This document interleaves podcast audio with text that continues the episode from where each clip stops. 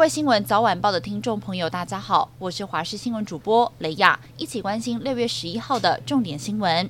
新北幼儿园喂药案件引起全国家长及各界的关注。副总统赖清德批评新北市府动作太慢，并建议应该要筹组医疗小组。对此，新北市长侯友谊今天到云林受访时就指出，赖清德搞不清楚状况。市府在接获家属报案之后，是立刻请检察官来侦办。目前也已经成立私幼专案办公室，提供家长一对一的咨询。此外，新北市府消保官也会协助家长洽谈赔偿事宜，主动联系消基会。不排除会提出团体诉讼。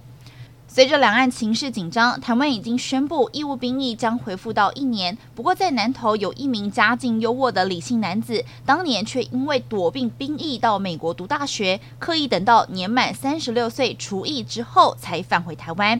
法院一审是以妨害兵役罪判缓刑，需缴公库十五万元。检方不服上诉，二审认为李姓男子在美国担任软体经理，年收七百五十万元，因此维持缓刑，但支付的金额是高达了一百万。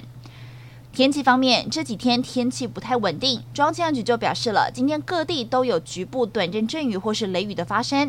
周一受到低压带的影响，各地都容易有短延时强降雨。周二、周三，中南部地区水汽比较多，降雨时间拉长，有阵雨或雷雨。周五、周六，封面再度北移到台湾的附近，提醒民众下周出门都要带把雨伞。台北市北投一家知名咸粥店，十号下午一点多是发生了枪击案件，老板娘左胸中枪，送医之后宣告不治。嫌犯在逃亡十三个小时之后落网。死者的妹妹就向警方透露，嫌犯多次对姐姐展开追求，却惨遭拒绝，应该是为了报复才会朝姐姐开枪。美国前总统川普疑似私藏机密文件而遭到起诉，面临三十七项罪名指控，最高监禁刑期恐怕超过一百年。不过他无惧深陷官司。十号在受访时，川普就表示了，即使他最终被判定罪，也不会退出二零二四年美国总统竞选活动。